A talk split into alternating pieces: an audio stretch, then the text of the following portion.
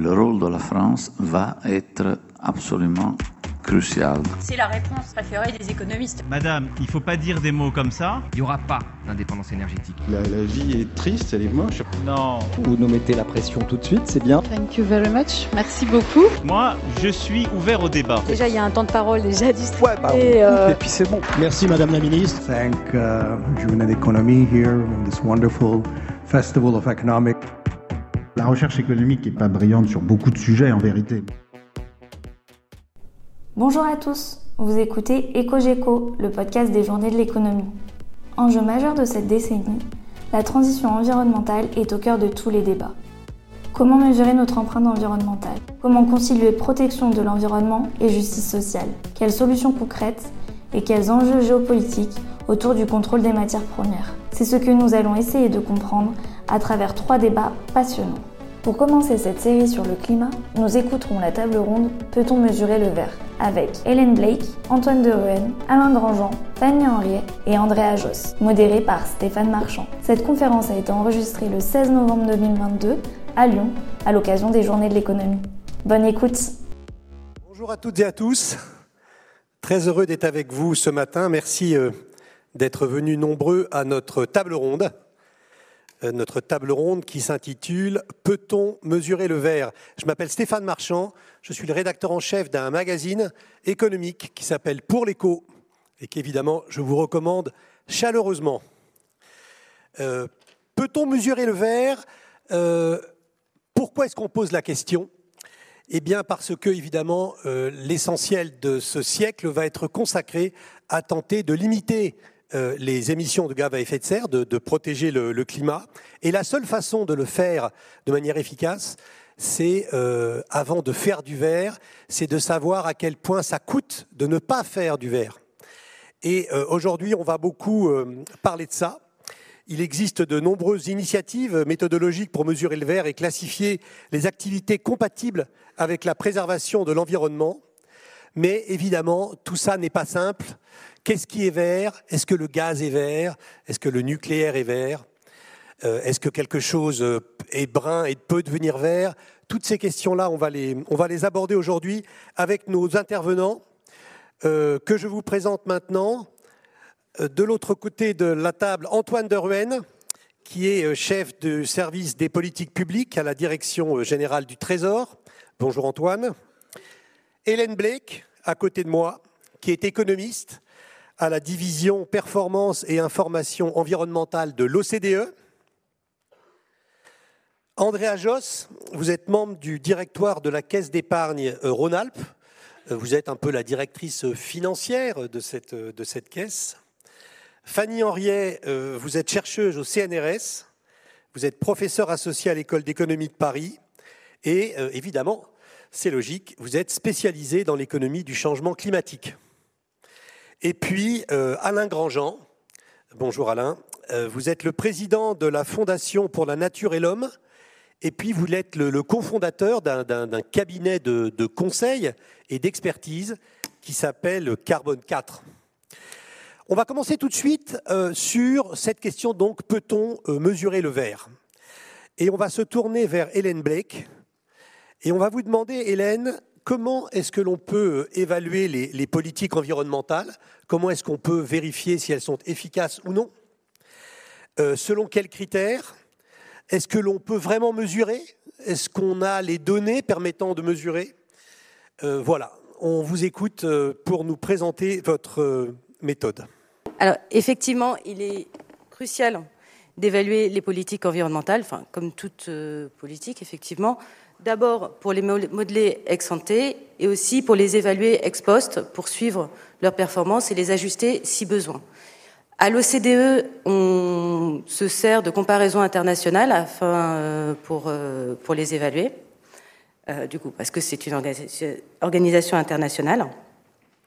Et pour cela, on a besoin d'abord d'informations, de données. D'abord, sur les politiques environnementales elles-mêmes. Notamment, là, on a sorti euh, de nouvelles informations sur euh, les, euh, politiques climatiques des différents pays de l'OCDE. Et, mais c'est c'est un véritable challenge de mettre en place ces informations de manière uniforme qui permettent une comparaison entre les pays. Du coup, on aura toute l'information sur les taxes carbone, mais aussi sur la réglementation, sur les normes environnementales et climatiques. Euh, et ensuite, le, les deuxièmes sets d'informations qu'on aimerait, avoir, ce sont les émissions euh, de gaz à effet de serre. Et là, encore une fois, même si on a effectivement un reporting euh, des, pays de manière annuelle, il est difficile d'avoir une information homogène par secteur notamment. Mais une fois qu'on a ces données, il s'agit aussi d'établir le lien entre les politiques, là on se parlera notamment des politiques climatiques, et euh, leur effet, du coup, euh, les gaz à effet de serre. Ça aussi, c'est un challenge. Pourquoi? Parce que la plupart du temps, les politiques qui sont mises en place par escadron, c'est-à-dire qu'on ne va pas mettre juste une, norme environnementale, elle sera souvent accompagnée d'autres types de mesures, euh, ou plutôt d'une stratégie plus globale. Et ensuite, parce qu'il y a un contexte non politique qui peut aussi jouer sur les gaz à effet de serre. Par exemple, euh, à la fin des années 2000, on a, vu en Europe une baisse des, émissions de gaz à effet de serre, notamment liée, ben, sans doute, à, la baisse de l'activité économique, mais ça s'est fait aussi en même temps du lancement euh, de la deuxième phase du marché carbone européen. Du coup, qu'est-ce qui était lié exactement au marché carbone européen? Qu'est-ce qui était lié à la crise? C'est difficile à établir. Toutefois, malgré ces difficultés, on peut quand même, et heureusement, euh, sortir quelques euh, lignes directrices euh, assez fortes. D'abord, en, en, comparant les différents pays, on a réussi à voir que les pays qui agissent le plus pour le climat, c'est-à-dire ceux qui ont le plus de mesures, mais aussi les plus restrictives, sont ceux effectivement qui baissent le plus les gaz, leur émission de gaz à effet de serre. Et aussi, ce qu'on arrive à voir, c'est que, euh, considérant euh, à l'intérieur des pays des données statistiques beaucoup enfin, précises, on arrive à avoir plus ou moins l'efficacité de telle ou telle mesure. Notamment, si on regarde en Europe, on a pu voir que le marché carbone européen a effectivement permis de baisser euh, les émissions de gaz à effet de serre d'environ 10% en, en 15 ans ça en, utilisant des données plus précises sur euh, les, entreprises émettrices. On a pu voir aussi que, par exemple, en regardant ce qui s'est passé en Allemagne, au Danemark, que le soutien aux énergies renouvelables au début des années 2000 a permis de baisser les coûts de ces énergies renouvelables, parce que les gens se sont mis à, établir les énergies renouvelables et aussi ont appris à réduire leurs coûts d'eux-mêmes. Et ensuite, on, a pu voir un, autre exemple, c'est de voir que euh, des pays comme euh, les États-Unis, qui eux vont pas forcément mettre des, taxes carbone, mais plutôt des normes environnementales, grâce à des normes euh, sur les véhicules, ont réussi à baisser aussi, enfin, à améliorer l'efficacité énergétique de leurs véhicules. Toutefois, il faut souligner quand même que c'est visible dans un certain contexte, effectivement. C'est ce que je disais, ça dépend du contexte extérieur, mais aussi effectivement euh, de, des politiques qui les accompagnent. On parle des zones à faible émission. À Londres, ils ont réussi à baisser euh, leurs émissions grâce à une zone de faible émission, mais aussi, sans doute, grâce au développement euh, d'un réseau assez dense de bus électriques. Du coup, il est difficile de généraliser, mais il est important d'avoir ces effets en tête quand on met en place des politiques d'abord, ne serait-ce que pour éviter euh, les erreurs qui ont été faites dans le passé et euh, à l'étranger. Et euh, aussi pour un suivi ex post, là, il faut mettre en place, dans un pays précis, il faut mettre en place une méthodologie forte de suivi de l'information, des données, ainsi qu'un protocole de recherche assez strict. Merci Hélène, merci beaucoup. Euh, je me tourne maintenant vers Antoine. Antoine, vous êtes euh, dans cette salle le représentant de l'administration française, pas du gouvernement français, de l'administration française. Donc ça, c'est très important de le préciser. Vous travaillez au ministère des Finances. Le grand exercice du ministère des Finances, c'est le budget. Quand on mesure au ministère des Finances, c'est surtout pour faire le budget. Et vous, votre spécialité, euh, c'est euh, le budget vert. Euh, expliquez-nous un petit peu ce qu'est l'exercice du budget vert. Merci beaucoup. Oui, donc je veux dire, donc Bercy, c'est évidemment le budget, hein, mais c'est qu'un exercice parmi d'autres, en particulier un exercice important qu'on fait nous, euh, en tout cas dans mon service et euh, dans d'autres services aussi, ben, c'est l'analyse des politiques publiques et notamment sur les aspects environnementaux. Donc ça, c'est important aussi en, en, préalable de dire que ben, euh, cette question d'évaluation des politiques publiques est au cœur du travail qu'on peut faire aussi à Bercy. Donc là, sur un point particulier qui est le budget vert. On peut se demander pourquoi on fait un budget vert. Vous le savez peut-être, euh, le budget en France, il est distingué par mission. Donc il y a une mission éducation, une mission aide au développement. Et donc on pourrait se dire, bah, pourquoi faire un budget vert alors qu'il y a une mission écologie? Pourquoi? Bah, Il y a trois raisons en fait. La première raison, c'est qu'il y a des dépenses vertes ailleurs que dans euh, le budget de l'écologie. Par exemple, quand on euh, aide la rénovation des forêts, c'est vert, mais c'est pas dans le budget de l'écologie. Donc il faut avoir une approche plus large. La deuxième raison, c'est que quand on parle de verre, euh, il n'y a pas qu'une seule dimension. Et ça, c'est très important. Évidemment, on a tous en tête l'atténuation face au changement climatique, c'est-à-dire la baisse des émissions de CO2, mais il y a aussi l'adaptation, la biodiversité, la gestion des déchets. Et donc, il faut regarder sur un, ensemble de critères assez large. Dernier point, euh, c'est intéressant de savoir ce qui est vert, mais c'est intéressant de savoir ce qui n'est pas vert. Et donc il y a des dépenses qui peuvent être favorables et des dépenses qui peuvent être défavorables. Il y a même des dépenses qui peuvent être mixtes, c'est-à-dire qui, sur certains aspects environnementaux, sont positives, mais sur d'autres aspects ne le sont pas. Donc comment on fait en pratique? Ben, Il y a un groupe de travail interadministratif euh, qui euh, met des personnes à la fois du ministère de l'écologie, mais aussi du ministère des Finances, où on euh, évalue chacune des dépenses selon six axes. Donc les six axes qui sont lutte contre le changement climatique, adaptation au changement climatique, gestion de la ressource en eau, euh, gestion des déchets, lutte contre les pollutions et préservation de la biodiversité. Et donc sur chacun de ces axes, on regarde si la dépense est favorable, neutre ou défavorable. Et à la fin, ben, ça vous donne des exemples. Donc la gestion durable de la forêt, c'est considéré comme une dépense verte, euh, à la fois sur l'axe atténuation, parce que euh, ça permet de capter et de faire des puits de carbone. Euh, mais aussi euh, sur la dimension biodiversité. Après, il y a des dépenses qui sont mixtes. Par exemple, euh, le financement de nouvelles infrastructures ferroviaires. Oui, le train, c'est bien pour inciter au report modal, donc inciter à ce que les gens utilisent d'autres moyens de transport qui sont moins consommateurs de CO2. Mais d'un autre côté, il faut les construire, il faut artificialiser les sols, et donc ça, c'est plutôt négatif. Donc c'est une dépense qui est mixte. Et à la fin, bah, il y a des dépenses qui sont euh, défavorables. Euh, donc, par exemple, euh, bah, la construction neuve. Quand on subventionne la construction neuve, eh bien, à la fois on artificialise des sols, mais aussi on, émet du CO2 dans la, dans la construction. Donc c'est un groupe interadministratif entre Bercy et l'écologie. Et après, bah, c'est un exercice qu'on présente au ministère euh, en charge des dépenses, qui n'ont pas nécessairement leur mot à dire, c'est-à-dire qu'on leur dit que ben, euh, construire du neuf s'artificialise, c'est pas nécessairement ce qu'ils attendraient. Et à quoi ça sert? Ben, Ça sert d'abord à structurer le débat, parce que ça permet d'objectiver un petit peu quelles sont les dépenses vertes qui sont faites dans le budget français. Euh, ça montre aussi ben, le souci de plus en plus grand des questions environnementales.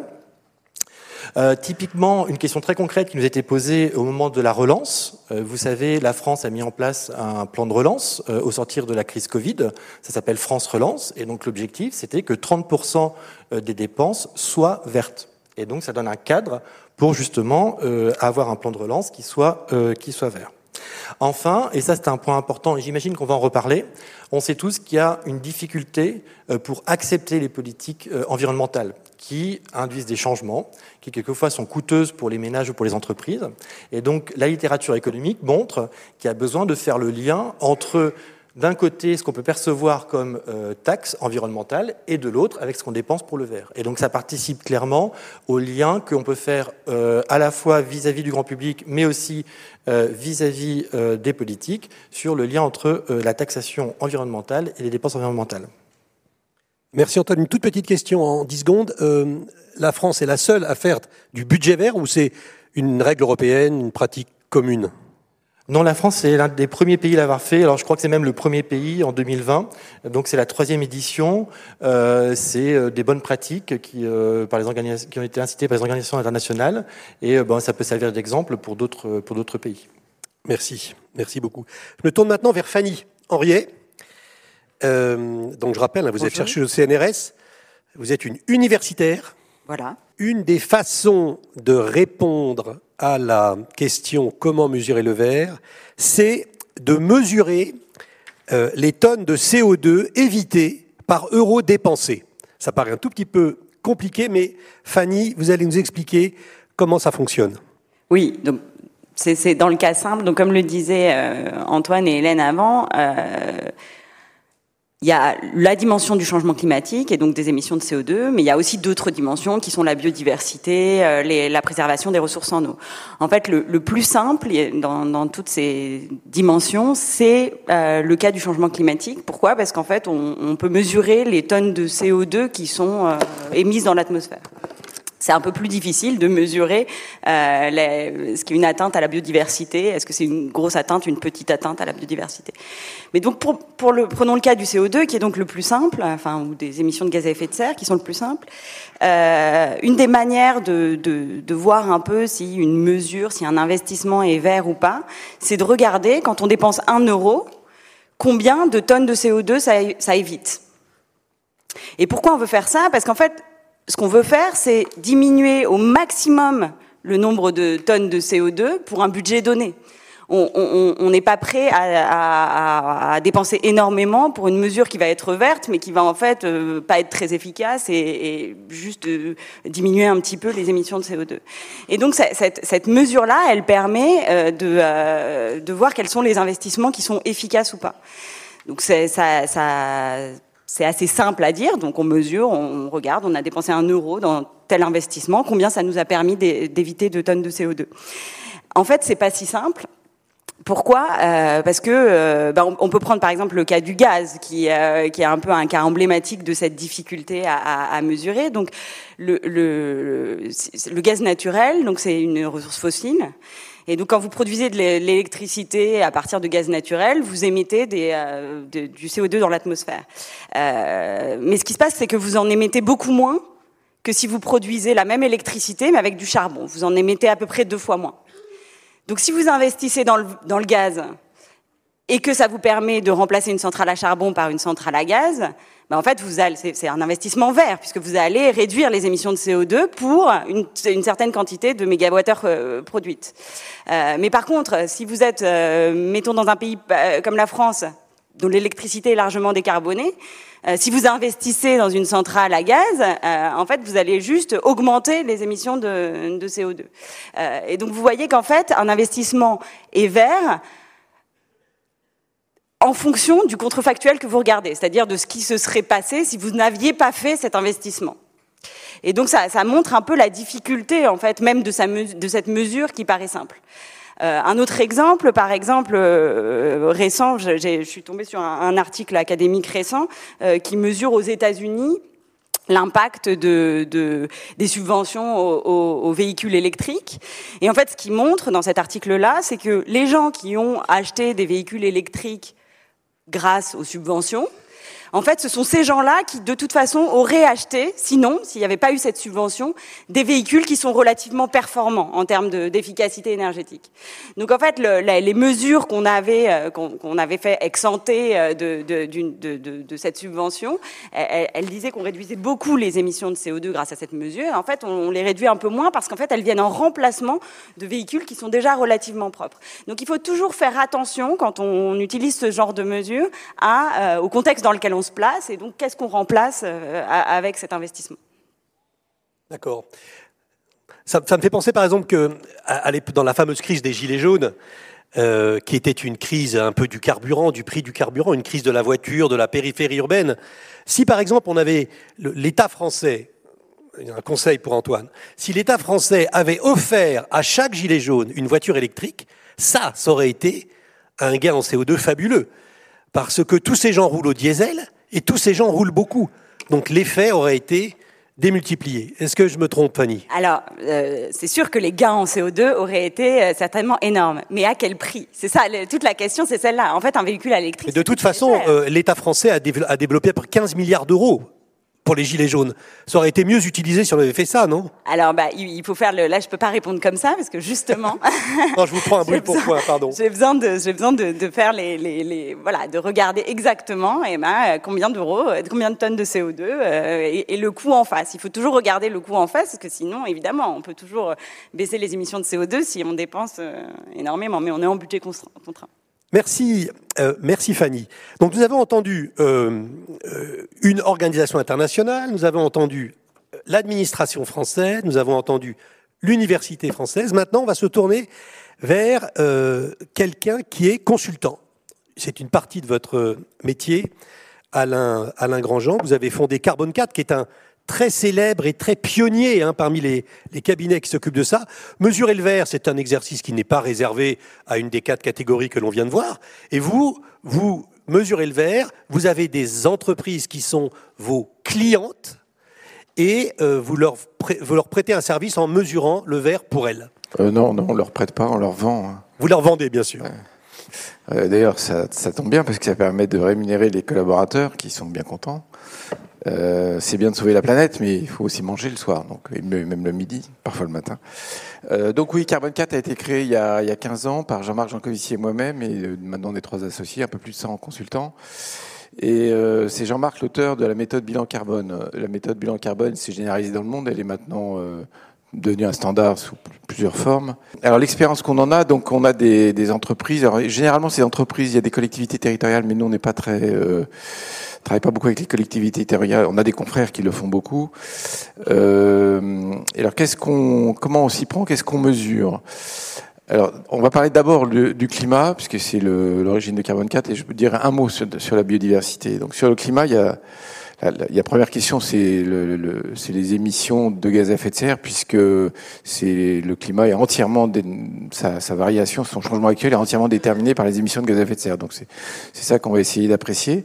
Donc on met pas une mesure ou un capteur, on fait des calculs, pas très compliqués, mais bon voilà, qui permettent euh, dans un certain sens d'évaluer l'impact de l'entreprise euh, sur le changement climatique euh, c'est important du point de vue euh, éthique, moral, du point de vue de leur responsabilité sociétale. Euh, les émissions de gaz à effet de serre qu'elles génèrent directement ou indirectement. Un constructeur automobile, ça fait des voitures et les voitures elles brûlent du, du kérosène, si, enfin du kérosène, excusez-moi, du fuel ou, ou, de l'essence. Les avions, les constructeurs d'avions, ça, ça, fait des, des, avions qui eux émettent du kérosène. et donc le on, va attribuer ces émissions de gaz à effet de serre indirectes euh, à l'entreprise, même si elle n'en est pas directement responsable. Hein. Ça, mesure aussi euh, la dépendance de ces entreprises euh, à ces émissions de gaz à effet de serre. Donc si l'administration se mettait à, serrer les écrous de tous les côtés en disant bah, vous n'avez plus le droit de faire ceci, cela, alors c'est pas une fable. Dans le domaine de l'industrie automobile, il y a des normes qui s'imposent aux constructeurs. Bah, le fait de savoir que euh, votre activité directe ou indirecte, elle entraîne ces émissions de gaz à effet de serre, euh, c'est important pour savoir quels sont les risques qu'on prend. Là, c'est en, l'occurrence des risques euh, réglementaires. Ça peut être des risques de réputation, ça peut être tout un tas d'autres risques. alors là, pour cet aspect-là du climat, on utilise une métrique, la tonne de CO2 équivalent.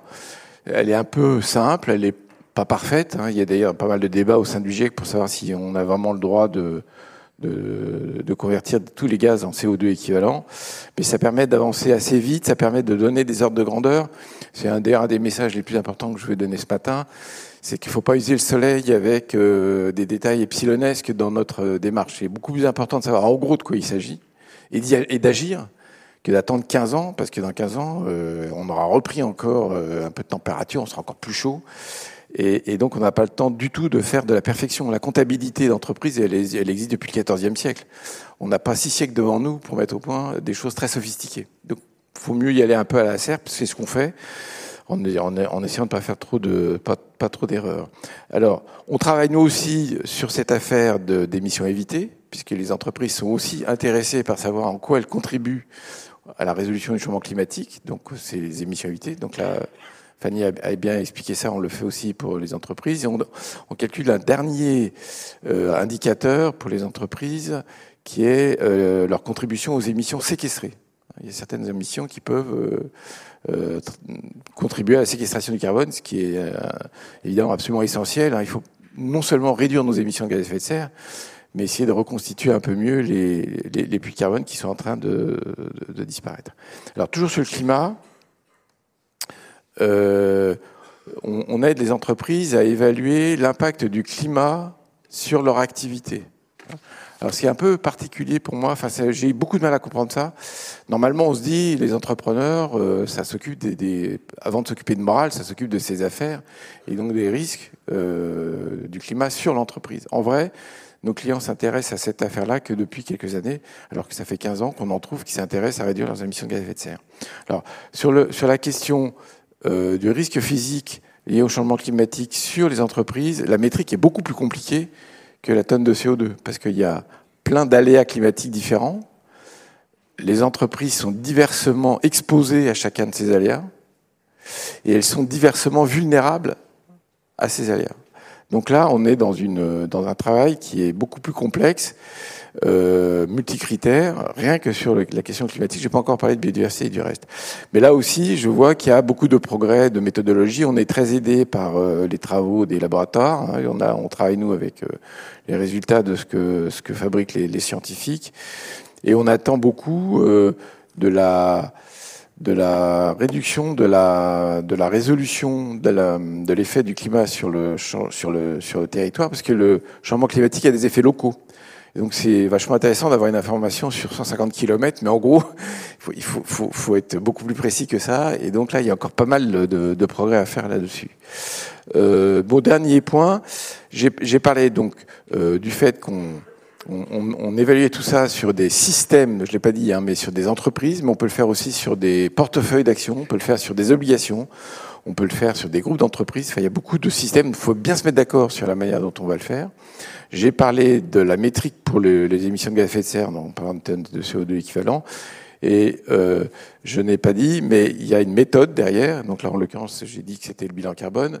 Mais tous ces, toutes ces mesures et ces évaluations sont faisables si on utilise des méthodes. Et il y a évidemment quelques débats de méthode parce que, à nouveau, tout ceci est, assez récent. Voilà en gros le, paysage. Donc, pour terminer, euh, c'est utile de faire ça. Donc, je vais vendre ma soupe un petit peu. Euh, c'est utile parce que c'est important pour les entreprises, si elles veulent agir, euh, de, savoir sur quoi agir. On est dans une logique un, peu, rationaliste, un peu quantitative, mais c'est vrai aussi de nous, individus. Hein. Donc il y a de plus en plus de calculateurs euh, carbone. Nous, euh, chez Carbon 4, on en a développé un qui s'appelle MyCO2 ou MyCO2 en anglais, euh, qui permet d'avoir une mesure assez précise des effets de, ses choix de vie, de sa consommation sur le climat, mesure en tonnes de gaz à effet de serre. C'est le seul calculateur qui soit compatible avec l'instrument l'administration française qui mesure la l'empreinte carbone de la demande finale des ménages. Donc c'est important d'être cohérent, parce qu'il y a plein de calculateurs qui vous donnent des chiffres un peu différents. Tout ça pour dire que de quoi on parle, c'est important de bien le préciser. Il y a parfois des débats euh, qui résulte simplement du fait qu'on on parle pas exactement de la même chose. Voilà, je m'arrête sur le, le, climat. Merci Alain. On va, on reviendra vers vous. Je me tourne maintenant vers Andrea Joss. Andrea, vous êtes banquière. Alors les banques, euh, dans ce débat, ont deux euh, caractéristiques importantes. D'abord, elles ont plein de données fiables qu'elles connaissent, des données certaines. C'est les données de leurs clients. Et deuxièmement, les banques peuvent soit prêter, soit pas prêter. Euh, les banques peuvent faire pression sur leurs clients en leur disant, écoutez, euh, vous n'êtes pas assez vert, on vous prêtera plus d'argent. Ou si vous n'êtes pas plus vert que ça dans deux ans, c'est fini, le prêt s'arrête. Donc, parler à une banquière, c'est extrêmement euh, intéressant. Alors, euh, la première question, Andrea, ça va peut-être là sur les données, justement. Ces données, comment vous les obtenez exactement et qu'est-ce que vous en faites? Bonjour à tous. Effectivement, un peu à l'image de ce, que disait Antoine sur le, public, la, banque, finalement, c'est le reflet de la société sur la partie euh, financement privé. Hein. On voit dans notre bilan tout ce qu'on peut octroyer comme euh, financement au, secteur euh, privé, que ce soit les entreprises ou les particuliers. Donc aujourd'hui, le bilan d'une banque reflète la société et on a énormément de données qui sont à disposition. Alors, il y a quand même quelques prérequis avant d'aller euh, mesurer euh, le verre dans, dans, dans, ces données. Déjà, il y a un enjeu de, de, conservation de la donnée, de collecte de cette donnée-là, donc un énorme enjeu informatique pour, pour les banques. Et ensuite, le deuxième enjeu, mais on l'a déjà tous un peu évoqué, c'est comment est-ce qu'on qualifie ces données-là? Il y a des choses qui sont très simples à qualifier. Quand on finance un véhicule vert, on peut dire ça c'est du financement vert, on se pose pas la question. Quand on fait un, on finance une, des panneaux photovoltaïques euh, ou des éoliennes, ça c'est du financement vert, on se pose pas la question. En revanche, dans nos bilans, on a énormément de, financements où on va avoir plus de difficultés à la qualifier. Je vais prendre deux exemples sur tout ce qui est euh, prêt euh, immobilier, sur les prêts à l'habitat. À ce moment-là, on va se tourner vers des données externes, vers des partenaires externes, on va aller récupérer les DPE, et avec les DPE, en fait, on va donner une couleur à notre bilan. On a les adresses des biens qu'on finance, on va récupérer les DPE, et on va pouvoir dire, voilà, notre performance énergétique sur les, habitations qu'on finance, elle est classée de cette manière-là. Sur les entreprises, c'est encore un peu plus compliqué et là aussi on va aller vers des partenaires externes et on va regarder finalement quelles sont les émissions de gaz à effet de serre par secteur. Et donc on va dire voilà, il y a des secteurs qu'on finance qui sont aujourd'hui extrêmement émissifs en gaz à effet de serre, d'autres qui le sont moins et donc on va pouvoir donner une couleur à notre bilan en disant voilà, on a un bilan euh, qui est vert ou un bilan qui est plutôt marron et après il y a toute cette zone au milieu euh, sur de l'orange.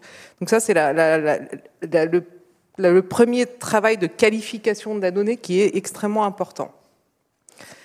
Ensuite, on a un troisième enjeu, c'est de, rendre ces données comparables avec les autres banques. Euh, si on commence à publier de la donnée sur notre, sur, notre bilan, il faut aussi qu'on qu'on soit certain que les autres banques ont la même approche que nous. On voit qu'il y a quand même beaucoup de biais méthodologiques, donc il faut partir d'une estimation. Mais ensuite, il y a aussi, euh, et c'est ce qui aujourd'hui nous, nous aide de plus en, de plus en plus, c'est toute la réglementation, notamment européenne, qui arrive, qui va nous aider en fait à rendre nos bilans comparables les uns par rapport aux autres. Une fois qu'on a fait ce, premier travail d'estimation, c'est de se dire en fait, qu'est-ce qu'on, pourquoi est-ce qu'on veut le mesurer? Quel est le sens de, de, cette mesure pour une banque? Et je pense que là, il y, a, il y a trois enjeux fondamentaux. On le fait déjà pour des fins de transparence. Aujourd'hui, en tant que banque, on nous demande beaucoup de transparence et la clientèle nous demande beaucoup de transparence sur, notre, sur nos financements. Et, on, et, je pense que de plus en plus, on va nous demander en fait à quoi sert l'argent qu'on dépose sur nos comptes, sur vos comptes. Et donc, on va devoir, il va falloir qu'on puisse flécher euh, ces, dépôts pour dire, écoutez, votre argent sert à financer euh, des éoliennes ou du photovoltaïque. Aujourd'hui, on est capable de le faire. On met en place des, livrets euh, développement durable ou des livrets verts où, en fait, on dit à nos clients, si vous déposez votre argent sur ce livret, vous êtes certain qu'il finance euh, la transition énergétique ou qu'il finance du vert. On a la même chose avec les marchés financiers. On voit de plus en plus d'émissions euh, green qui se mettent en place. Et donc là, ça repose sur le, ce qu'on a de vert dans nos bilans. Ensuite, en tant que banque, notre métier, c'est aussi d'évaluer le risque. Et, euh, et, quand on parle climat, on parle aussi risque climatique. Et donc euh, demain, on sait aussi que les banques sont, vont être soumises à ce risque climatique parce qu'on est le reflet de la société.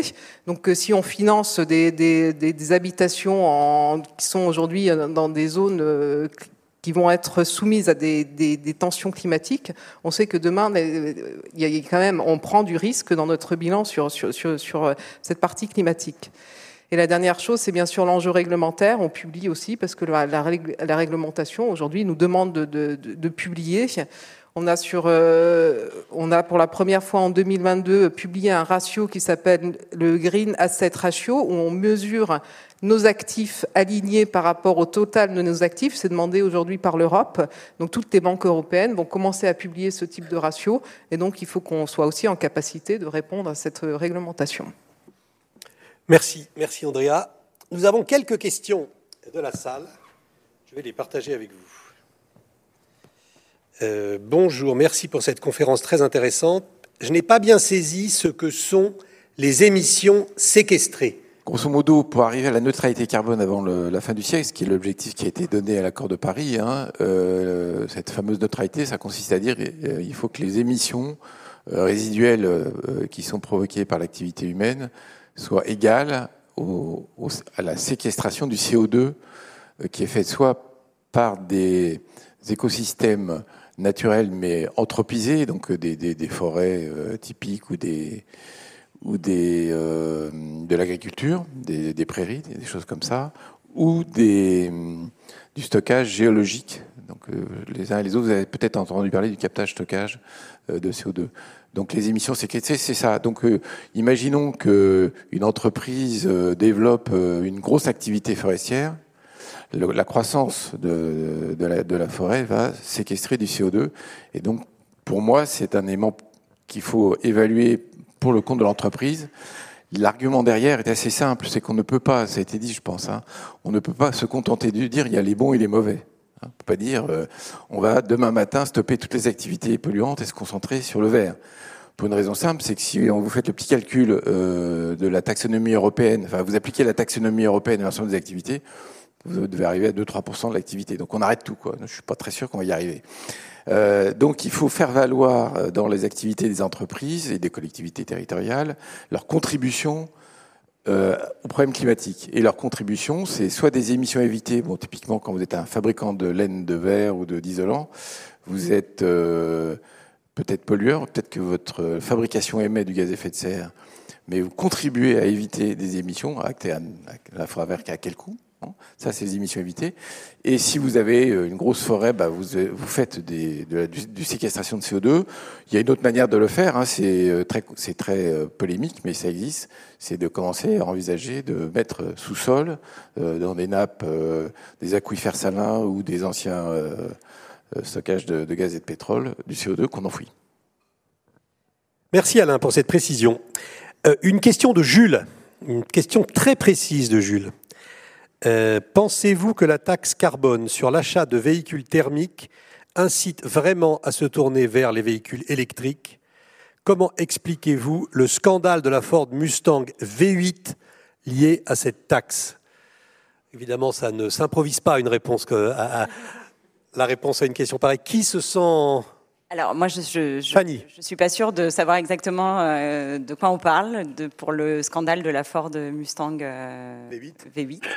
Euh, ce, qu'on sait quand même, c'est que euh, le, le, donc, et je sais pas, donc il y, y, a deux choses. Il y a la taxe carbone, si c'était vraiment une taxe carbone, ça serait une taxe qui s'applique aux émissions directes, aux émissions de CO2. Donc, c'est-à-dire qui s'applique directement à l'essence. Là, je pense que ce dont on parle, c'est plutôt un, un, bonus-malus euh, automobile, c'est-à-dire un, une taxe qui s'applique non pas à l'achat d'essence, mais à l'achat du véhicule, euh, ou un bonus qui s'applique à l'achat du véhicule. Euh, et donc, on voit bien que c'est deux choses, euh, deux choses différentes. Ce qu'on sait, et euh, on, ça, on a plein de données, notamment internationales, et puis euh, de variations du, prix de, à la pompe au cours du temps. C'est que quand les prix à la pompe sont élevés, on consomme moins d'essence. Ça, on le sait, il n'y a, pas de, a pas de débat là-dessus. On sait aussi, et c'est d'ailleurs assez naturel, je veux dire, il n'y a pas de, c'est pas très étonnant. On sait aussi que quand les prix à la pompe sont élevés, euh, les voitures neuves qui sont mises sur le marché sont des voitures qui consomment moins d'essence. C'est-à-dire, c'est des voitures qui sont plus légères ou euh, qui, qui sont plus efficaces. Donc ça, on le voit notamment dans les comparaisons internationales. Dans les pays dans lesquels le prix à la pompe est élevé, euh, les voitures qui sont vendues et qui sont donc construites par les constructeurs sont des voitures qui sont relativement efficaces. Et dans les pays où les prix à la pompe sont, euh, bas, euh, bah, les gens consomment davantage de grosses voitures qui consomment beaucoup d'essence. Est-ce que voilà, la, question du bonus-malus automobile, c'est quelque chose de différent, puisqu'en fait, là, il faut décider de quel véhicule on subventionne ou pas, et on est un peu moins sûr des effets qu'on, va avoir. C'est moins clair. Euh, je ne sais pas si, si quelqu'un veut élaborer. Non, non, mais c'est exactement ça. Hein. Je pense que la taxe carbone a cet, intérêt que euh, ben, euh, quand c'est plus cher, on achète moins. Et donc, euh, c'est quand même l'objectif final, c'est d'émettre moins de CO2. Donc ça, ça reste toujours un instrument très efficace. Après, il y a des débats sur est-ce que c'est le seul instrument, est-ce qu'il y a d'autres instruments et comment on les compare les uns entre les autres. On pourra en discuter un moment. et après, bon, la, question de la subvention aux automobiles qui sont moins polluantes est aussi une vraie question. Un exemple que vous avez aujourd'hui dans la presse, c'est par exemple les zones à faible émission. Euh, c'est une réglementation dont l'objectif est de réduire la circulation de, véhicules polluants euh, dans les grandes agglomérations. Euh, simplement, ça paraît simple sur le papier, mais ça a des effets redistributifs importants. peut-être même plus redistributifs que simplement un péage urbain qui n'a pas de très bonne presse ou une taxe carbone. mais ça, ça implique des changements chez ceux qui conduisent des voitures. La question est de savoir est-ce qu'il faut aider et accompagner une partie des gens euh, dans cette transition. Euh, parce que c'est clair que euh, celui qui habite Paris, qui a 200 mètres carrés sur les Champs-Élysées, il a peut-être pas besoin qu'on l'aide.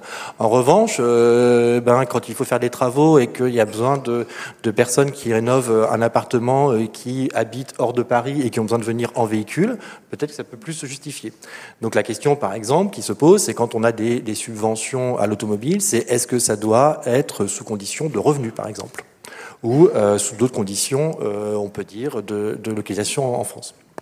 Euh, aussi, un point quand même, c'est que quand on subventionne des voitures moins polluantes, il faut voir exactement qu'est-ce qu'on subventionne.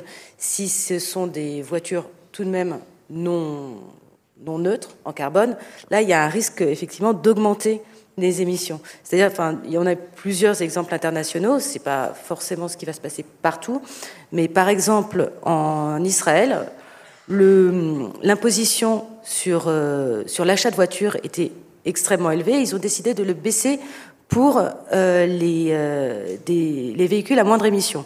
Et ce qui s'est passé, c'est qu'il y a beaucoup de gens qui ont acheté une voiture et qui se sont mis à utiliser une voiture, leur voiture au quotidien. Et au total, ben, il y a une augmentation des émissions. Même si ça venait de voitures plus, moins euh, intense en carbone, le bilan final, ça a été une hausse des émissions. Du coup, il faut, prendre en considération ces effets. Merci beaucoup. Euh, les questions déferlent sur la tablette. Une petite question toute simple pour euh, Antoine. Combien, une, question de, de Baca69, hein, je le cite parce qu'elle est intéressante. Combien coûte l'écologie à la France?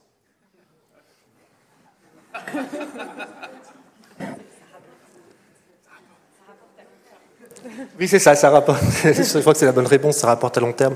Euh, je suis pas sûr qu'on puisse se poser la question comme ça, en fait. Hein. Euh, dans la mesure où euh, on peut savoir combien on, dépense euh, en termes de, sur le budget de l'État, ça, ça a un sens.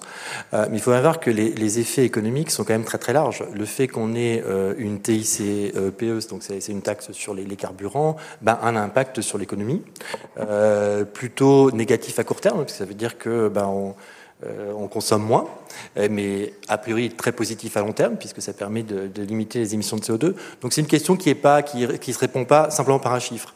Et d'ailleurs, je crois que c'est quand même un message qui est important, et j'imagine qu'il est partagé par les autres personnes autour de cette table, c'est qu'on ne peut pas résumer le verre à un chiffre, un indicateur qui est parfait, qui répond à tout. C'est compliqué. Euh, il y a plein de dimensions, c'est difficile à mesurer, mais c'est pas parce que c'est difficile à mesurer qu'il ne faut pas qu'on le fasse. Parce que euh, c'est aussi une question, c'est euh, faut-il mesurer le verre? Il y a une réponse sûre. La réponse est oui. Sait-on mesurer le verre? C'est plus compliqué, mais il faut qu'on continue. Merci Antoine. Euh, je, voulais juste dire sur cette histoire de, de combien coûte l'écologie. Les premières estimations au niveau mondial, en tout cas, euh, de, euh, de, combien coûtaient les mesures qui permettaient d'éviter le changement climatique, c'était à peu près euh, 1% du PIB mondial par an. Et les bénéfices, par contre, d'éviter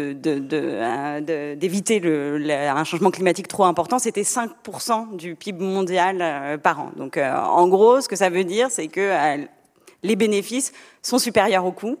en tout cas au niveau mondial. Après, évidemment, pour un niveau euh, donné de, réduction d'émissions de CO2, euh, on a envie de dépenser le moins possible, et c'est là que la mesure est importante parce qu'elle permet de, cibler les mesures efficaces. Hélène. Je me permets euh, aussi, ce qu'il faut souligner, c'est que aussi les, combustions fossiles coûtent aussi assez cher. On a des estimations sur euh, une, cinquantaine de pays, euh, selon lesquels euh, les subventions aux énergies fossiles en 2020 ont coûté 183 milliards de dollars aux États. Du coup, ça aussi, c'est un point à prendre en compte. merci beaucoup. Une question maintenant de AR, un peu longue, mais très intéressante sur la méthode de cette table ronde.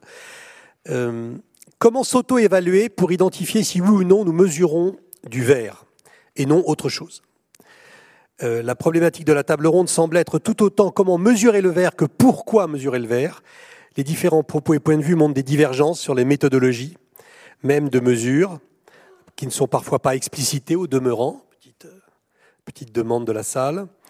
Euh, enfin, les valeurs sous-jacentes des démarches évaluatives exposées semblent elles aussi différentes. N'y a-t-il pas confusion entre évaluation et mesure, entre mise en position de valeur et établir un étalon pour comparer et discuter rationnellement euh, donc c'est une question de méthodologie. Est-ce que Alain, vous vous sentez à l'aise? Oh, bah, Complètement. J'ai tout compris la question, donc j'ai forcément faire une réponse intelligente.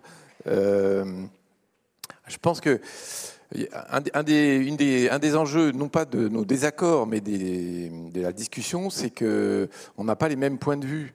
Euh, et on n'a pas les uns et les autres les mêmes responsabilités. Donc euh, une entreprise n'est pas un État, un consommateur n'est pas une entreprise, et un banquier euh, n'est pas un ménage non plus. Donc c'est ce que j'ai essayé de dire tout à l'heure, j'ai peut-être pas été très clair, mais il faut bien se mettre d'accord sur le système qui est évalué, mesuré, quantifié, et, le pourquoi, c'est pour ça que j'avais un, peu insisté tout à l'heure sur le à quoi ça sert, qu'est-ce qu'on cherche à mesurer, est-ce qu'on cherche à mesurer des impacts, est-ce qu'on cherche à mesurer des responsabilités, est-ce qu'on cherche à mesurer euh, des risques, tout ça, euh, c'est des questions différentes.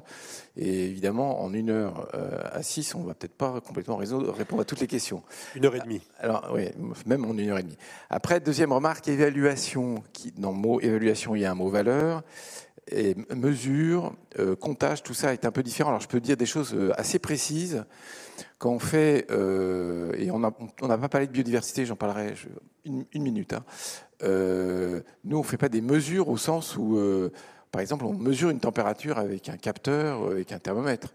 Ce qu'on fait, c'est des calculs qui sont la, sur des données de l'entreprise, de l'activité ou de la collectivité territoriale, de ce qu'on veut, des données qui sont par exemple des, des kilowattheures consommés, qui sont euh, euh, des, euh, des, des, litres d'essence consommés, voilà. Et puis on multiplie ça par des, des ce qu'on appelle les facteurs d'émission, qui sont des, des bases connues, assez reconnues, euh, qui permettent de connaître un fameux kilowattheure. Ça a été évoqué tout à l'heure euh, sur le, charbon versus, euh, versus gaz. Un kilowattheure, combien ça émet de CO2 quand ça. un litre d'essence, quand ça brûle, combien ça émet de CO2 Un kilowattheure, en fonction de la, de la source d'énergie, combien ça émet de CO2 Bon, ça, c'est sur la partie mesure versus calcul versus appréciation. Après, l'évaluation, évidemment, ça, renvoie à des systèmes de valeurs. Et si on s'occupe, euh, c'est pour ça que je vais parler de biodiversité deux secondes, si on s'occupe du changement climatique, c'est bien parce qu'on a une valeur. Alors les économistes la quantifient, mais, nous, chacun d'entre nous, on, a des valeurs derrière ça. On se dit, euh, une planète qui aura, dont la température moyenne planétaire aura augmenté de 4-5 degrés, où il y aura des milliards d'habitants, qui ne pourront pas vivre parce qu'elle sera, inhabitable dans plein de régions, évidemment, c'est des questions de valeur. Donc on ne va pas les ramener à des chiffres. Merci beaucoup. Euh, Alain, on va peut-être rester avec vous dans la mesure où il y a plusieurs questions sur euh, comment mesurer euh, la biodiversité, la valeur de la biodiversité, comment évaluer, encore plus précis, comment évaluer la valeur d'une espèce protégée. Oui. Alors là, je pense que ça revient, peut-être, c'est bien d'enchaîner là-dessus parce qu'il y a le mot valeur qui est derrière à nouveau. Euh, et je pense qu'il faut bien distinguer. Alors, pour le coup, euh, les, questions quantitatives et scientifiques euh, sur est-ce qu'on sait évaluer au sens mathématique du terme, compter des espèces qui disparaissent, ça c'est une chose. Et puis il y a une autre chose qui est dire quelle est la valeur qu'il y a derrière? Est-ce que c'est, on parle de valeur financière, de valeur morale, de valeur religieuse, j'en sais rien. Donc là c'est un autre débat dans lequel je ne vais pas rentrer parce que j'ai déjà pris la parole trop longtemps. Alors en revanche sur la biodiversité, donc il se trouve que nous chez, chez Carbone 4 on, fait ça depuis un certain temps et on a été d'ailleurs euh, incité à le faire par euh, le monde financier. Donc euh, c'est pas que des monstres. ils sont aussi parfois utiles à quelque chose. Et donc, ils nous ont poussé euh, à, faire ça. Et donc, il y a une grosse, grosse différence entre la question de la biodiversité et la question du changement climatique. C'est que les vecteurs d'érosion de, de, la biodiversité sont diverses. Il y en a 4, 5, 6 familles différentes. Euh, on peut parler de, des, polluants, des pesticides, on peut parler de la fragmentation euh, des espaces. Euh, je ne vais pas faire un cours sur la biodiversité. Donc, alors qu'en matière de climat, ce qui nous sert de métrique, c'est le, le, polluant, c'est la tonne de CO2 équivalent, celle qui fait le changement, qui est le levier du changement. En matière de biodiversité, les méthodologies reconnues internationalement, elles font pas ça. Elles partent de l'évaluation de la détérioration d'un mètre carré euh, par rapport à l'état de nature. Et là, il y, a des indicateurs, il y a la MSA et le PDF, je ne vais pas faire un cours, donc qui sont maintenant reconnus et qui sont en débat, hein, parce que c'est pas si simple, c'est assez récent. Et il y a des modèles euh, biologiques et écologiques qui permettent de se servir de ces indicateurs pour ensuite faire un lien entre l'activité de l'entreprise et la détérioration de la biodiversité euh, mesurée par ces indicateurs. Donc là, je ne vais pas rentrer là-dedans parce que c'est un peu compliqué. Le message simplement, c'est de dire on a probablement 15 ans de retard sur ces questions de biodiversité par rapport à la question du climat. J'ai dit tout à l'heure que c'est Jean-Marc Jancovici qui avait créé le bilan carbone. Grosso modo, c'est au début des années 2000. La biodiversité, les indicateurs, ils ont 10 à 15 ans de retard par rapport à cette affaire-là. Mais je suis assez confiant sur le fait qu'on va accélérer euh, la cadence parce que l'effondrement de la biodiversité est encore plus angoissant, enfin à mes yeux, euh, que la dérive climatique. C'est un désastre absolu, donc je pense que ça va créer quand même un petit peu d'intérêt pour la question. Et en revanche, je termine. Même remarque que tout à l'heure, le sujet, c'est pas de compter euh, les poils de radis euh, pour savoir où est-ce qu'on en est. Hein. Il faut euh, y aller à grands coups d'ordre de grandeur parce que c'est vraiment un désastre. Il faut aller vite et sans doute appliquer parfois des principes de précaution, c'est-à-dire des simplifications absolues, pour être sûr de ne pas aller trop loin. Merci Alain. Il y a encore pas mal de pression dans la salle pour qu'on réaborde la question de la Ford Mustang V8, mais on va, on va passer parce que beaucoup de sujets nous occupent aujourd'hui. Hélène, je me tourne vers vous parce que euh, quand on dit peut-on mesurer le verre, euh, il faut réaliser que tous les pays ne sont pas à la même enseigne. Tous les pays n'ont pas la même capacité d'action.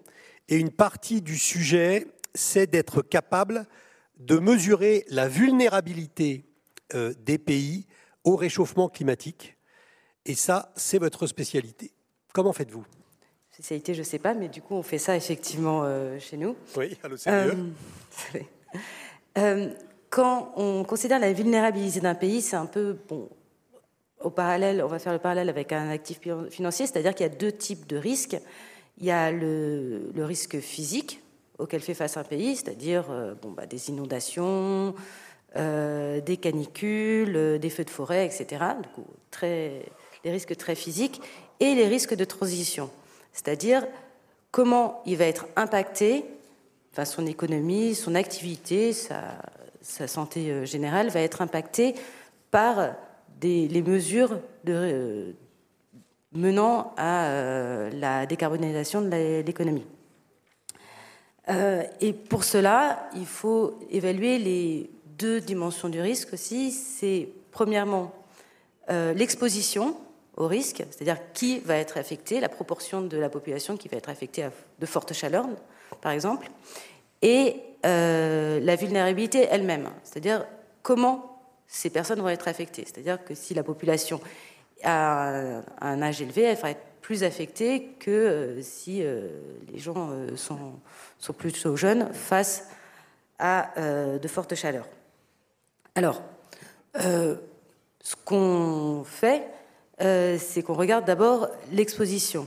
Euh, à l'OCDE, on a développé des données grâce à une information géospatiale et climatique sur l'exposition à sept différents risques, mais notamment du coup, les fortes chaleurs à, à différents niveaux, les feux de forêt, les inondations.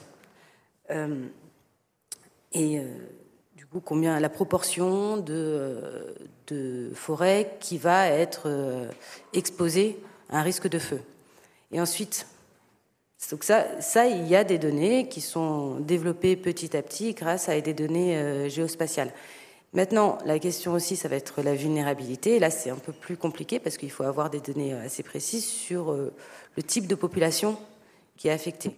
Vous parlez de, de personnes selon l'âge, mais par exemple, dans le cas euh, des, forêts, euh, il faut aussi prendre en compte l'espèce euh, d'arbres qui sont pris en compte. Par exemple, au Portugal, un pays que j'ai étudié récemment, l'eucalyptus brûle beaucoup plus facilement euh, qu'un un chêne. Du coup, les, les forêts d'eucalyptus vont être beaucoup plus affectées, beaucoup plus vulnérables que les parties où il y a une majorité de chênes. Quand on parle, par exemple, mais, quand on parle euh, du risque de transition, là, l'approche est tout autre parce qu'on parle d'économie, on parle d'activité, on parle d'emploi euh, et aussi globalement de bien-être. Là, ce qu'on regarde, c'est euh, la proportion de l'économie qui est dépendante aux produits fossiles. Euh, du coup, enfin, les proportions de l'emploi qui travaillent, par exemple, pour le charbon, ou, euh, et puis où s'il y a des, grandes sociétés qui sont implantées.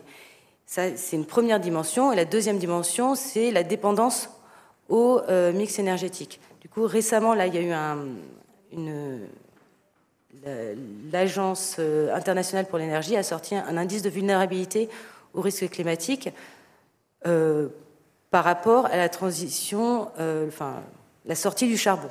Et qu'est-ce qu'on voit C'est que des pays, par exemple, comme le Vietnam, la Chine, mais aussi euh, l'Afrique du Sud, sont les pays les plus vulnérables au, euh, risque de transition. Merci beaucoup. Euh, ça me fait penser à une question que je vais poser à, Andrea, notre, banquière de la, table ronde. quand vous prêtez à une entreprise qui vient vous demander de, de l'argent, euh, vous, venez, vous avez expliqué tout à l'heure à quel point vous essayez de, pousser le verre, de, favoriser le verre, de faire entrer l'entreprise dans, le nouveau monde. Mais euh, le brin, qu'est-ce qui arrive au brin? Ce qui n'est pas vert. Parce que derrière le brin, il y a des emplois, il y a, des gens, il y a des familles. Euh, comment est-ce que vous mesurez justement la vitesse à laquelle vous allez débrancher le brin? C'est-à-dire condamner le brin alors, c'est vrai, il faut pas avoir une approche euh, trop binaire, hein, parce que c'est, on est quand même, on parle de, de, transition, donc on est plutôt sur, sur, sur du temps long. Et déjà, c'est de se dire, aujourd'hui, on part avec un bilan qui est, qui est brun, parce qu'il il est quand même le reflet, notre bilan, c'est quand même le reflet de cette société euh, carbonée dans laquelle on vit. Donc moi, demain, on me dit il faut passer tout le bilan au vert. Je suis incapable de le faire, à moins d'aller dénoncer tous les crédits qu'on a mis en place depuis 20 ans. Mais et, et de se dire aujourd'hui, les financements qu'on a octroyés, c'est des durées sur du 10-15 ans, sur du prêt immobilier. Donc de toute façon, on est quand même embarqué pendant un certain nombre d'années euh, sur, sur, sur ce financement brun. Quoi. Ça, va rester. La photographie, elle va pas changer du jour au lendemain. Ensuite, la question, c'est plutôt de se dire demain, quoi, comment j'agis sur le flux? Comment est-ce que j'agis sur cette, euh, cette, production nouvelle? Euh, On pourrait avoir une approche euh, punitive et dire à partir de demain, il y a un certain nombre d'entreprises que je ne veux plus financer. pour moi, c'est pas la bonne approche. Il faut plutôt être dans l'accompagnement. Et, et, et, on voit les, banques aujourd'hui qui, qui s'expriment en disant je ne vais plus financer d'énergie fossile, elles le disent en 2030, en 2040. Donc elles, laissent quand même le temps de la transition. Donc ça ne se fait pas du, jour au lendemain. Et, et, après, il faut aussi avoir en tête que le, financer la transition, ça va, ça va, ça, ça, ça va coûter très cher et qu'en tant que banque, il faut qu'on soit présent aussi. Donc on ne peut pas sortir des secteurs, en fait. Il faut un moment qu'on soit là aussi pour aider. On va faire partie du jeu pour financer cette transition, et on est déjà dedans. Après, voilà, on peut mettre un certain nombre de contraintes. On peut effectivement dire, euh, à partir d'un certain moment, j'ai décidé de ne plus financer ce type euh, d'entreprise. Donc ça, c'est quand même des, des, choix stratégiques très forts. Après, on peut aussi mettre la contrainte par le, par le prix.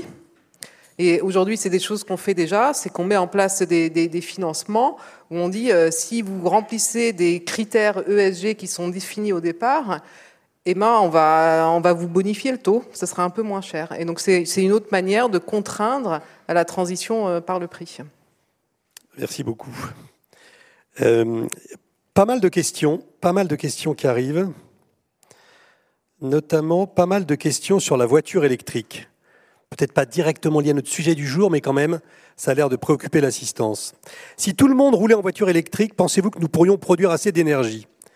On sait que les voitures électriques sont les plus polluantes lors de la fabrication et possèdent une faible autonomie. Pourquoi les mettre autant en avant alors que les infrastructures ne suivent pas? Oui. Alain Oui, oui, là je vais répondre parce que ce débat a une. Comment dire me crispe à chaque fois. J'essaie d'être très détendu. Parce qu'il y a l'histoire de la voiture électrique et puis il y a l'histoire de la voiture tout seul. Hein. Donc on, je pourrais dire, dans voiture électrique, ce qui est bien, c'est électrique, et ce qui est moins bien, c'est voiture. Mais il ne faut pas mettre sur le dos de la voiture électrique ce qui est en fait sur le dos de la voiture. Il faut quand même essayer de séparer les choux des carottes, parce que une voiture thermique, elle, a des conséquences environnementales considérables. Elle contribue au changement climatique et l'exploitation de pétrole, dans certains pays, certains pays du monde, c'est pas tellement mieux que l'exploitation du lithium. Donc c'est toujours pareil, c'est une histoire de, de, contre de, contrefactuel. À quoi on compare le truc? Donc je pense que c'est assez important. Alors ça été, on a fait plein de, là je vais faire un peu de publicité pour Carbone 4, on a fait pas mal de publications très précises sur, sur, les impacts environnementaux des, de, de, la voiture électrique et ils sont pas nuls évidemment, euh, ils se discutent, euh, mais il faut, il faut savoir à quoi on compare. Donc moi je vais faire juste deux remarques complémentaires. La première c'est qu'on est bien d'accord, enfin je crois, euh, que quand on se projette euh, sur 2030, 2040, 2050, le, il va falloir réduire la mobilité. Euh, et donc, euh, c'est une des actions d'ailleurs euh, très positives de, l'État, c'est de faciliter de l'État et des collectivités territoriales, c'est de faciliter le recours à d'autres modes de, déplacement, le vélo. par exemple, quand on a parlé des ZFE tout à l'heure. Bon, si les grandes entreprises de logistique euh, s'organisent pour que le dernier kilomètre se fasse avec des modes très peu polluants, c'est clair que tout ça va dans le bon sens. Donc, avant de rentrer dans le débat électrique versus euh, fossile, il faut, avoir le débat sur les, modes de transport et la quantité de transport euh, dont on rêve. Donc je, redis, quand on se projette dans, un monde bas carbone, on, se déplace moins, on, transporte moins, et il y a certains modes de, déplacement et de transport qui deviennent plus importants qu'aujourd'hui. C'est ça, je pense que c'est la priorité. Deuxièmement, en France, on a un problème particulier sur le ferroviaire, mais on va pas faire la on va pas faire le match, mais c'est sûr que euh, on avait un, un, un, réseau ferroviaire euh, très maillé et, et qui, qui, est moins bon qu'avant, et c'est une préoccupation. Et, donc tout le débat n'est pas sur électrique versus euh, thermique. Donc on peut pas raisonner à comportement constant, sinon on est toujours bloqué, quoi. Ni à solution constante. Fanny. Oui, euh, simplement sur ce sujet de la voiture électrique, comme disait euh, Alain, en fait, euh, les scénarios qui nous amènent à la neutralité carbone dans, quelques dizaines d'années, euh, ils comptent tous sur le fait que on a une électrification de la mobilité, mais on a aussi, comme le disait Alain, une baisse de la mobilité euh, individuelle. Donc ça veut dire que les, n'y a plus de voitures thermiques, donc les voitures qui existent, elles sont électriques, mais par ailleurs, il y a aussi moins de voitures et plus d'autres modes de, transport. Et les voitures qui existent, elles sont plus légères et donc euh, elles consomment moins d'électricité. Euh, merci beaucoup. On a une, une question qu'on n'a pas encore abordée. Je vais rester avec vous, euh, Fanny. Euh, on a beaucoup dit qu'est-ce que c'est qu'une, notamment Hélène, qu'est-ce que c'est qu'une bonne politique environnementale? Comment est-ce qu'elle est efficace? Quels sont les critères d'efficacité?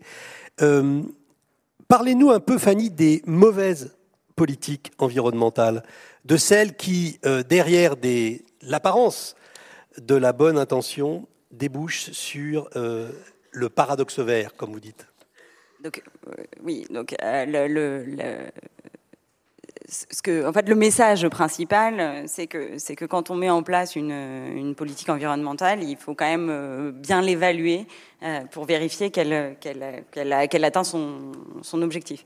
Donc les, les les, politiques environnementales qui atteignent pas nécessairement leur but, c'est typiquement, comme Hélène l'a, l'a décrit tout à l'heure, une politique qui subventionne les voitures vertes verte et qui conduit justement à augmenter la mobilité totale et donc à augmenter le nombre de véhicules sur la route et donc à euh, potentiellement augmenter les émissions. Euh, de manière générale, des politiques qui sont uniquement liées euh, à l'augmentation de l'efficacité des équipements sans veiller à aussi baisser la consommation d'énergie, elles conduisent à ce qu'on appelle un effet rebond et donc potentiellement à ne pas baisser tant que ça la consommation d'énergie ou les émissions. Donc typiquement, c'est ce genre de choses qui, qui, existent. Il y a aussi une autre grande catégorie, c'est euh, euh, du, paradoxe vert, c'est euh, la réaction du côté des producteurs de fossiles. Donc la question, c'est est-ce que si vous, typiquement vous, vous investissez beaucoup dans le vert, mais qu'il n'y a pas de pénalité à la consommation de, de, de, de ressources fossiles Est-ce qu'en fait, vous n'allez pas simplement rendre moins cher les actifs euh, bruns pour euh, certains investisseurs qui, se fichent de savoir s'ils investissent dans le brun ou le vert et simplement renforcer finalement le, le, le, l'intérêt de la rentabilité de ce, genre d'actifs. Donc il y voilà, il, faut faire bien attention on, on, à évaluer euh, les, différentes politiques. Merci beaucoup. Euh, plusieurs questions sur les critères ESG. Euh, D'abord, à quoi servent-ils? Une autre question, est-ce que c'est du greenwashing de la part des entreprises, ces critères ESG Est-ce qu'ils ont un sens? Euh, Qui peut nous répondre à ça? Alain. ESG, ça veut dire environnemental, social et gouvernance. Donc en gros, il y a un grand mouvement depuis des années sur le fait que les entreprises, euh, les banques, euh, les organisations financières, enfin euh, pas toutes, certaines, euh, font plus attention à des critères qui ne sont pas purement financiers. Donc en gros, l'idée c'est que euh, moi, chef d'entreprise, je suis chef d'entreprise, hein, je dois faire attention à gagner de l'argent parce que c'est comme ça que j'investis, c'est comme ça que je paye les collaborateurs, c'est comme ça que je gagne un peu d'argent de temps en temps. Euh, mais il faut que je fasse aussi attention à d'autres impacts qui sont des impacts extra-financiers, comme ça qu'on appelle ça. Et l'affaire la, ESG, ça, ça, ça, ça, consiste à mettre le zoom sur ces fameux euh ces fameuses questions qui ne, sont, qui ne peuvent pas se ramener mathématiquement à de la finance. Il y a, il y a des gens qui pensent que tout se ramène à la, à la monnaie, à la finance. Moi, j'y crois pas du tout. Donc, c'est des indicateurs euh, orthogonaux, on va dire. Hein. Donc, on peut être très bon sur le plan financier et avoir euh, des impacts environnementaux désastreux. On peut se comporter comme un gros cochon comme Elon Musk vis-à-vis de ses salariés chez Twitter, donc ça c'est le S. Et puis on peut avoir des preuves de gouvernance, c'est-à-dire se comporter comme un autocrate, à nouveau Elon Musk. Moi je vais faire sa fête ce matin. Et puis euh, euh, donc ça c'est le premier point. Donc là il y a un énorme courant de, de, de réflexion, d'action. Il y a beaucoup de travaux qui sont faits, des travaux académiques dans tous les sens. Donc après, la question toute simple, c'est est-ce que tout ça, c'est que du greenwashing? Il faut, garder de la, raison et de la nuance. C'est-à-dire que, évidemment, il y a des tendances de communication, de surcommunication, de survalorisation euh, de, certaines entreprises qui mettent en avant euh, des, belles opérations. Parce que si tu, tu es clair, c'est comme la pub. Hein. La, pub en général, c'est fait pour euh, mettre en avant les qualités d'un produit, pas pour, mettre en avant ses défauts. Donc c'est la communication sur le développement durable. Euh, ça, ça peut être du greenwashing. Il y a, il y a aussi là-dedans des vérités, c'est-à-dire qu'il y a des gens qui font des vrais efforts. Moi, ma, mon ultime remarque est tout autour de la discussion qu'on a euh, juste précédemment sur euh, euh, l'inertie des activités brunes et, et, et, la naissance des activités vertes. Ma remarque, elle est assez simple, c'est que donc je conseille des entreprises depuis 15 ans sur un sujet qui est extrêmement difficile parce que la mutation des modèles, des business models, c'est très très dur. Et donc j'ai tendance à considérer qu'une entreprise qui se contenterait de mettre en avant quelques belles opérations, une belle cravate, j'en ai pas ce matin, euh, sans rien faire de profond et d'en profondeur de réorientation de son business model, je, moi je considère que c'est un peu du greenwashing, parce que c'est faire croire à ses parties prenantes qu'elle est en train de faire des changements en profondeur qu'elle ne fait pas. On appelle transition quelque chose qui est une transformation très profonde euh, de nos modes de production, de nos modes de consommation, euh, de nos modes d'organisation, de nos modes de relation. Euh, et donc, il faut, faut pas prendre le risque de, faire croire que tout ça va se faire facilement et en sifflotant. Moi, je ne suis pas un moraliste, donc j'aime pas, pas beaucoup le, vocabulaire de peine en disant on va en chier des bulles carrées, excusez-moi de ces grossièretés, mais quand même, ça va pas être facile. Merci Alain. Une, autre question un peu inquiète euh, peut-être que je vais la poser à, Antoine. Cette question inquiète, c'est la suivante. Selon vous, une, une question de Yvan Tacrou. Selon vous, une transition écologique est-elle encore possible avec le budget au niveau actuel, qu'il soit public ou privé? Antoine. Euh, plusieurs, plusieurs réponses quand même à cette question. Je pense qu'il y a un truc qui est très clair, c'est que la transition écologique aura un coût macroéconomique. Ça, je pense qu'on est à peu près euh, tous d'accord. Et que la manière d'y arriver, en fait, le, savoir ce qui va se passer en, en termes d'impact macro va aussi dépendre des outils qu'on va mobiliser euh, pour assurer la transition. Et les outils, c'est pas uniquement des dépenses publiques. Les outils, c'est aussi la taxation environnementale, donc des taxes pigouviennes, comme on le dit en économie, c'est-à-dire qui visent à pénaliser euh, les activités qui sont euh, jugées défavorables, hein, les émissions de CO2 par exemple, mais aussi la réglementation euh, pour euh, forcer à, la transition de certaines technologies, mais aussi l'information, euh, c'est-à-dire expliquer aux gens quelle est la, la, conséquence de leurs actes pour que d'eux-mêmes ils changent leur, euh, leur, comportement. Donc on ne peut pas résoudre le problème de la, enfin se poser la question uniquement en termes de quel montant de financement Après, il y a une deuxième question qui est importante, c'est que oui, il va falloir des investissements importants. J'ai pas de chiffres. Il y a plein de chiffres qui circulent et en fait, c'est quand même assez difficile de, connaître le, montant exact. Oui, c'est important. Après, se posera une question de savoir euh, quel est le partage entre le public et le privé. Euh, et euh, ben, la réponse est très simple, c'est les deux. Euh, c'est les deux. Il faut que euh, l'épargne privée, à travers les banques, eh bien, euh, finance la transition écologique. Et il faut probablement que, sur certaines dimensions, l'État ou la puissance publique interviennent, notamment quand ça va pas se faire spontanément. Un exemple très simple. les entreprises ne sont pas bêtes. Elles savent, par exemple, qu'elles doivent décarboner leur mode de production. Elles doivent le faire parce que euh, c'est une question de survie à 10 ans, 20 ans ou 30 ans. Et donc, euh, eh ben, elles recherchent derrière. Donc, elles peuvent trouver des financements. Maintenant, il y a peut-être besoin d'un coup de pouce supplémentaire et donc de faire des subventions à la décarbonation. Euh, Aujourd'hui, par exemple, c'est ce qu'on fait dans France 2030, où on essaye justement de, financer certains secteurs pour aider à la décarbonation. Donc, c'est bien deux questions un peu différentes. C'est il n'y a pas que les subventions pour, euh, pour assurer la transition écologique. Et deuxièmement, il y a bien un partage entre le secteur public et le secteur privé à financer et qui, sera, qui dépendra vraiment euh, des différents secteurs.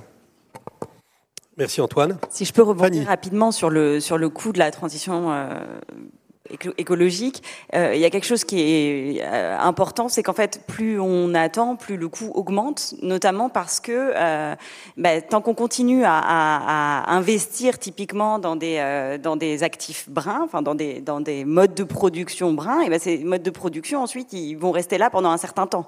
Et donc ça nous, ça nous, ça nous emprisonne en quelque sorte sur des trajectoires qui sont mauvaises et, plus on a de, de, stock de moyens de production euh, euh polluants, plus c'est difficile d'en sortir euh, ensuite.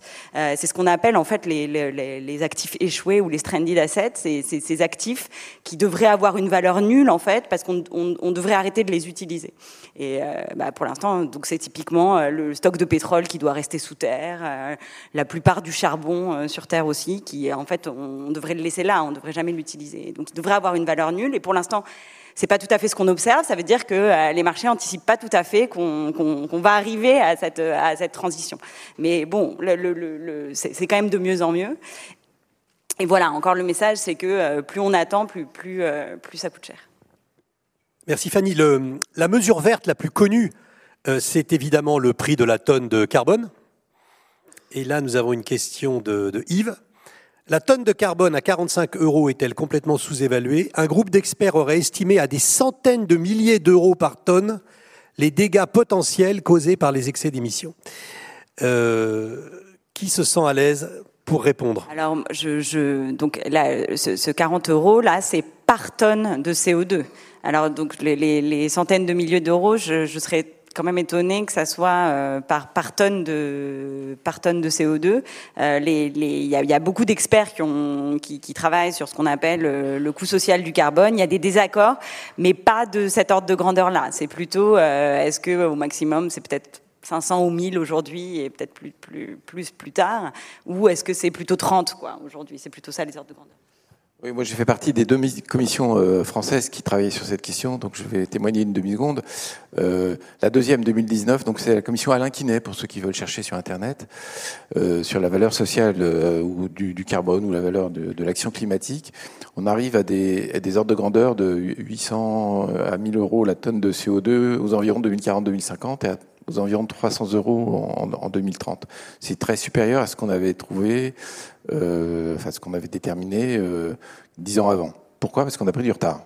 Donc plus le temps passe euh, en, action insuffisante, plus le coût, et c'est une manière de le, sentir. Alors moi, mon point de vue est assez simple, pour ça que je vais prendre la parole une demi-seconde, c'est que c'est des coûts qui sont astronomiques en vrai. C'est-à-dire rapportés au, prix de l'essence, on, n'y arrivera pas. Donc ça veut dire que dans l'appareil d'État et dans le, dans le portefeuille d'action publique d'Antoine, il va être obligé, même si d'un point de vue de, l'économiste qu'il est, il va trouver ça un peu sous-optimal, il va être obligé d'employer des mesures un peu raides. Il va être obligé de faire des interdictions. Il va être obligé de mettre des réglementations. C'est des manières de ne pas faire sentir le, le prix, mais euh, d'arrêter, de siffler la fin de la récré. Donc on sort les chaudières fuel euh, des maisons, on interdit les voitures thermiques, and so on. Ça a un petit avantage social, c'est qu'il y a, le, le, on l'a pas dit explicitement tout à l'heure sur la taxe carbone, mais le, le, problème, un des problèmes très importants de la taxe carbone, c'est que l'élasticité au prix euh, du décile le plus riche est, est absolument nulle. Donc, Précisez ce que vous venez de dire là. Bah, ça veut dire que pour quelqu'un qui a des moyens suffisants, payer l'essence 2 balles, 3 balles ou 4 balles de litre, ça ne lui fait ni chaud ni froid, donc il bouge pas. Donc les gens qui sont euh, dans le décile euh, le plus élevé, donc les, les plus pauvres, il dit c'est vraiment pas juste. Moi, je souffre le martyr quand on augmente de 20 centimes le prix de litre, et l'autre, là, il s'en fout complètement, il se frise les moustaches, et ça n'a pas d'effet. Alors qu'une réglementation, une interdiction, une norme, ça, c'est vraiment très juste. Je, je t'ai donné la parole, mais il y a Fanny qui brûle de la prendre. Non, non, je veux, je veux juste. Euh, en fait, oui. effectivement, si on connaît le point d'arrivée, qu'à la fin on doit plus avoir de moteur thermique dans les voitures, euh, autant les interdire. Avec le le, la, le, le caveat quand même que, euh, que, que, que même si on interdit, il faut Là, là on, on, juste euh, hier, ce qui s'est passé, c'est qu'on a enlevé le, le, le, la subvention à la pompe euh, de 30 centimes de l'État. Et ce qui s'est passé, c'est que les gens se sont rués dans les stations-service. Donc on voit bien ce qui peut se passer si on baisse, on n'augmente pas le prix de l'essence, mais qu'on interdit les voitures thermiques. Ça veut dire que les voitures thermiques, elles vont valoir une fortune. Les voitures thermiques d'occasion, elles vont valoir une fortune parce que euh, elles seront plus produites, mais que euh, bah, finalement ça coûtera pas si cher de les utiliser puisque à la pompe, l'essence sera toujours, pas si cher euh, et que on va avoir juste avant la fin de l'interdiction euh, beaucoup de gens qui vont vouloir en acheter. Donc il faut faire quand même attention, c'est-à-dire qu'effectivement oui des interdictions et, euh, quand on sait vers les chaudières au fuel, etc., quand on connaît le point d'arrivée, mais il ne faut pas non plus euh, laisser, il faut quand même toujours euh, l'articuler avec euh, un prix qui reflète euh, la valeur sociale des, émissions. Antoine, voulez réagir?